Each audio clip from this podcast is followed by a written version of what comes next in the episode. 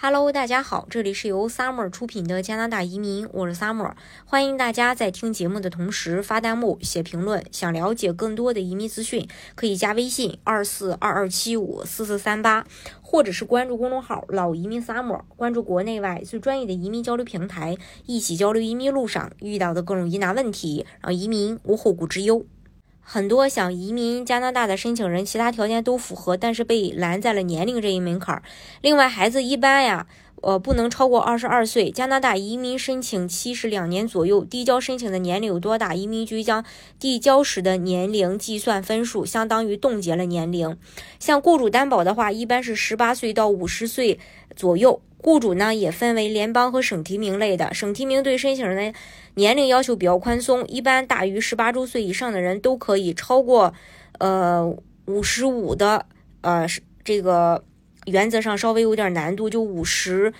呃，左五十岁左右吧。如果五十岁条件不是特别好，那其实也有难度，除非这个条件稍微好一些。雇主担保的初衷呢，是为了填补加拿大境内的劳动力空缺。年龄越大，劳动力越小，获批的概率越小。该项目需要花费的成本呢也适中，难度呢也远低于技术移民，无需很高的学历和语言就可以成功，非常受国内申请人的青睐。还有创业投资移民。他的年龄门槛没有，投资移民主要的目的就是在于吸引资金，自然不会对投资渠道的申请人年龄有严格的要求。只要申请人有过硬的资产背景、管理经验、经商经验，还有合法资金来源，投资移民也没有语言、学历、投资额的硬性要求，没有省份的限制，可以在加拿大任意省份投资。投资方式也多种多样，也受到不少企业家们的强烈喜爱。每年有许多企业通过加拿大投资移民项目来获得 PR。再就是技术移民，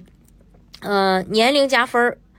就是递减制。技术移民对申请人年龄方面的要求是最为严格的，因为会直接影响到移民的打分结果。二十到二十九岁是满分，三十周岁分数逐步下降，四十五周岁以后没有年龄分儿。单身满呃。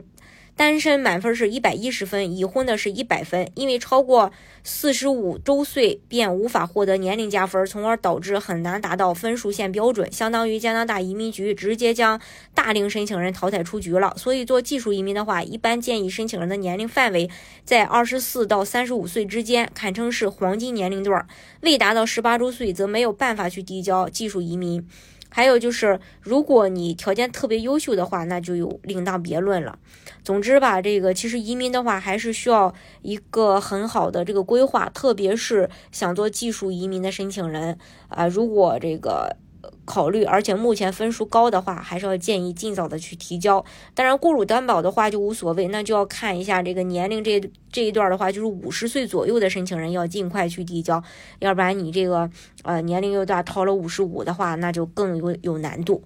今天的节目呢，就给大家分享到这里。如果大家想具体的了解加拿大的移民政策的话，可以加微信二四二二七五四四三八，或者是关注公众号“老移民 summer”，关注国内外最专业的移民交流平台，一起交流移民路上遇到的各种疑难问题，让移民无后顾之忧。